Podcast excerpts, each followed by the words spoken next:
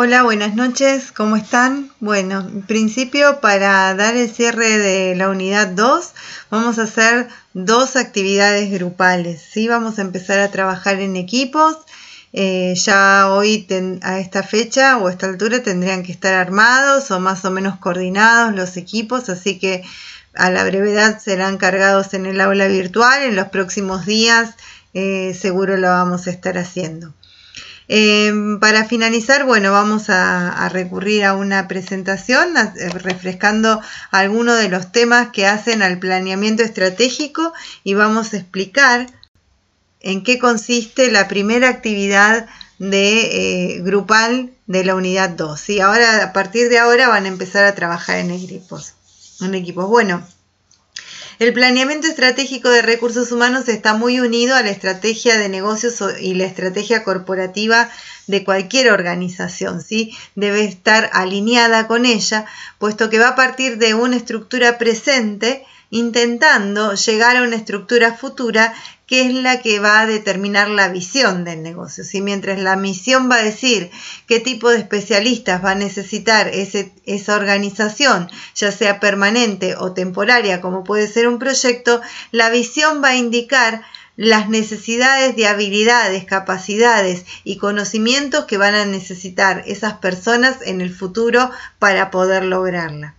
Y a través de incorporar conocimientos de diferentes maneras, ya sea por contratar personas, por contratar una consultora o bien enviando a formar al personal fuera o dentro de la organización, vamos a también estar eh, inculcando valores nuevos con la finalidad de lograr la, visión. Entonces, el planeamiento estratégico de recursos humanos debe ajustarse a la estrategia de negocios y, sobre todo a la estrategia corporativa.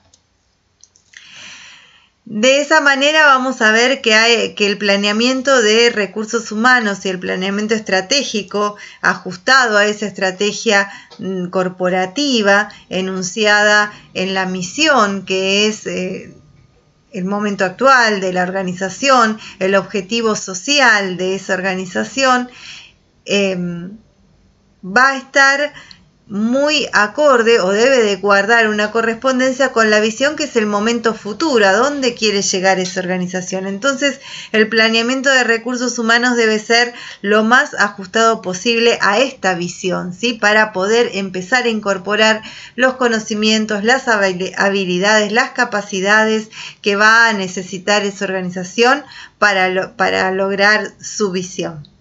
Entonces, cuando hablamos de planeamiento de recursos humanos, vamos a estar hablando de planificar la demanda de puestos de trabajo, la demanda de mano de obra, sí que vamos a estar necesitando, los tipos de especialización que vamos a precisar, los conocimientos que vamos a necesitar que tengan esas personas, si son formales, si son informales. A veces van a haber puestos de trabajo que van a requerir mucha más experiencia en la función, en la especialización, que conocimientos formales. Y en otros casos vamos a definir si podemos nosotros incorporar personas para formar en los cuadros con la finalidad de que siga perteneciendo a la organización. Por otro lado, tenemos que observar el ajuste de la oferta laboral, o sea, qué hay en disponibilidad en el mercado laboral. No todos los puestos de trabajo consiguen una oferta laboral adecuada de manera tal, digamos, de poder sostener cierto nivel de, este, de costos laborales. A, esto me quiero referir. Habrá posiciones en el proyecto, eh, eh, sobre todo en el área informática, que sean mejor pagas que otras. Y eso se va a deber a que hay pocos especialistas en el tema con la experiencia suficiente y necesaria para poder digamos, cubrir esas posiciones. Entonces se recurre a algunos elementos atractivos que resulten motivadores a las personas de abandonar un puesto y sumarse a otra organización. Eso lo vamos a ver más en profundidad en unidad 3. Pero en unidad 2, ¿qué nos interesa? Nos interesa calcular los puestos de trabajo que vamos a necesitar ¿sí? para hacer este proyecto de XXL eh, de software XXL, eh, vamos a necesitar calcular y saber qué puestos de trabajo debemos cubrir y en qué cantidad para demorar cierta cantidad de tiempo. Si tenemos entonces que planificar recursos humanos, los puestos de trabajo que este, van a ser necesarios para poder llevar adelante ese desarrollo de software, la cantidad de personal y el tiempo que lo voy a tener contratado. Luego vendrán algunas aristas de reclutamiento de recursos humanos, selección de recursos humanos y la posterior incorporación y desvinculación. Por lo tanto, cuando vamos a planificar estratégicamente los recursos humanos, vamos a estar pensando en incorporaciones de personal y también tenemos que pensar en su desvinculación. Por ejemplo, si yo sé que el proyecto va a durar tres meses, tengo que pensar que esas personas cuando se, desvinculen de ese proyecto, puede ser que pueda absorberlas en uno nuevo o puede ser que tenga que este, remunerarlas de acuerdo a la ley.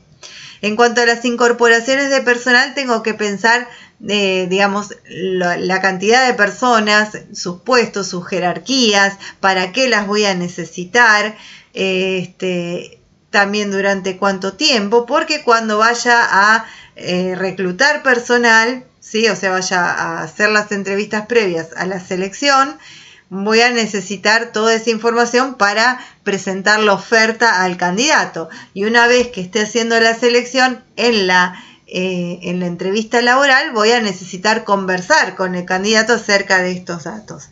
Por otra parte, es importante tener en cuenta cuando hablamos de incorporación de personal, tal vez en este caso no lleguemos a analizarlo, pensar en reemplazos o coberturas de personal jerárquico y su plan de sucesión.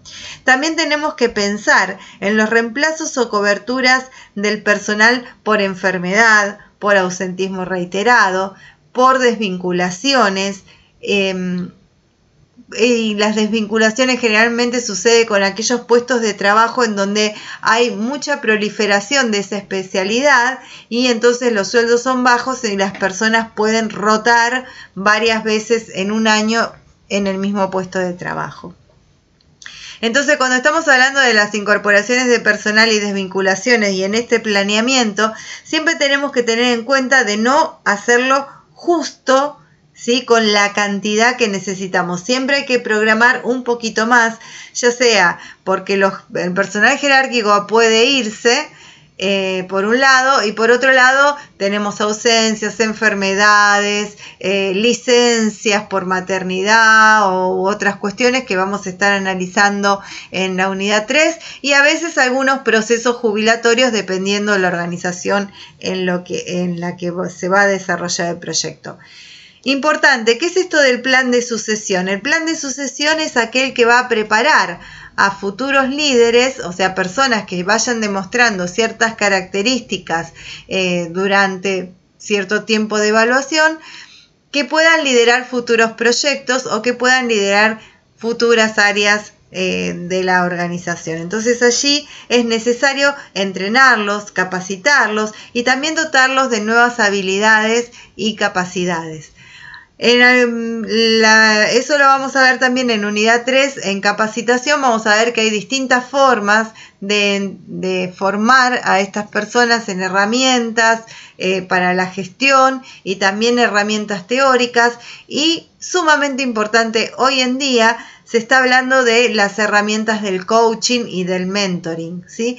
que esas tienden más a trabajar sobre las características personales de cada uno de los integrantes.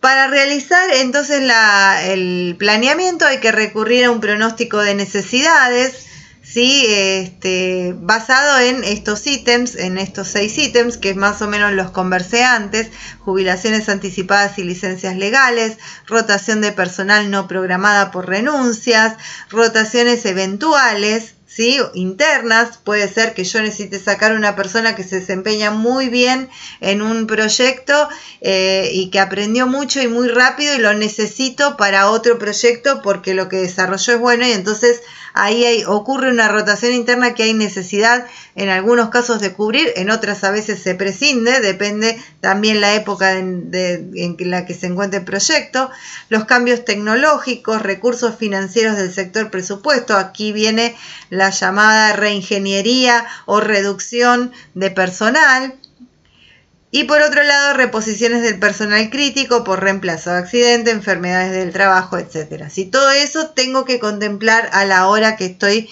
planificando la cantidad de personas que voy a necesitar para un proyecto y contratarlas. Bueno, aparte de este video también van a tener la descripción de la actividad a realizar. Este, en principio ya van a comenzar a trabajar en grupos, aunque sea de dos personas. Si son dos personas, mejor todavía pero bueno, si son más, mm, tantísimo mejor. Después vemos cómo vamos a enlazar las otras actividades. Van a tener que compartir lo que estuvieron pensando en la actividad 3 de la unidad 1. Recuerden que versaba sobre eh, ustedes los contratan para llevar adelante un proyecto de desarrollo para software XL, eh, software XXL, ¿sí? Y allí se les proponía tres modalidades, o trabajar solo, o contratar una consultora, o bien este, armar un, equipo propio de trabajo. Esas eran las tres opciones. ¿sí? Ustedes tienen que pensar cómo van a responder la demanda de esa organización y en función de, de la modalidad que hayan elegido, la comparten con sus compañeros se ponen de acuerdo ¿sí? en una de estas tres modalidades, si lo van a hacer ustedes solos, si van a tercerizar a través de una consultora o bien si van a armar su propio equipo de trabajo para poder, digamos, llevar adelante el proyecto. Estas tres formas tienen tres implicaciones de costos totalmente diferentes. No es lo mismo contratar y deslindar em, o delegar el poder del diseño y la implementación eh, o el desarrollo eh, en un tercero que desarrollarlo yo, en donde me hago cargo de todo, y si lo hago solo, bueno, eh, cada uno sabrá, ¿no? Este, ahí todas las responsabilidades recaen sobre una persona. Em, entonces, de acuerdo con el proyecto seleccionado, eh, por el grupo deberán planificar las necesidades de personal de su proyecto. ¿sí? De acuerdo a esta modalidad, van a, también cuando yo contrato un tercero hay necesidad de que decir, bueno, voy a necesitar eh, dos analistas, un desarrollador Java, no sé, yo estoy, discúlpenme, estoy diciendo cualquier cosa, ustedes son los especialistas en este caso, saben cuáles son las posiciones de, digamos, de recursos humanos en cuanto a desarrollo tecnológico que van a necesitar, ¿no?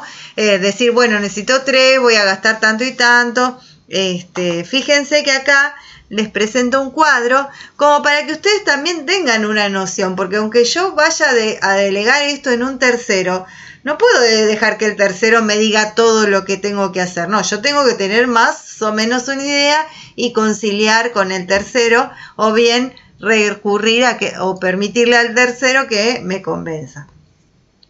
Se les propone un cuadro, ¿sí? En donde, por ejemplo, en una columna van a poner el, el puesto de trabajo a incorporar, la cantidad de personas, el destino, ¿sí? Si va a ser para incorporarlo, un reemplazo, una cobertura temporaria, las principales habilidades interpersonales que tenga que tener esa persona, los conocimientos certificados, o sea, su formación académica, las principales competencias, si tiene que tener experiencia laboral o no, en qué, y de dónde ustedes van a piensan que van a poder este, encontrar esa persona, ¿sí? O dónde van a poder recurrir para poder, digamos, hacerse de ese recurso. Esta actividad va a quedar disponible en el aula virtual hasta el día, si no me equivoco, em, hasta, la, hasta dentro de dos clases, ¿sí? Em, y bueno, eh, cualquier cosa, lo van viendo. Pero la idea es muy simple, ¿sí? Que piensen, que vayan haciendo un poquito de investigación de mercado acerca de los puestos de trabajo, que también hagan un poco de indagación acerca de cómo se arma un proyecto de desarrollo de software, qué posiciones eh, o qué puestos de trabajo se requieren para ello y, eh, bueno, hagan un trabajito de investigación para completar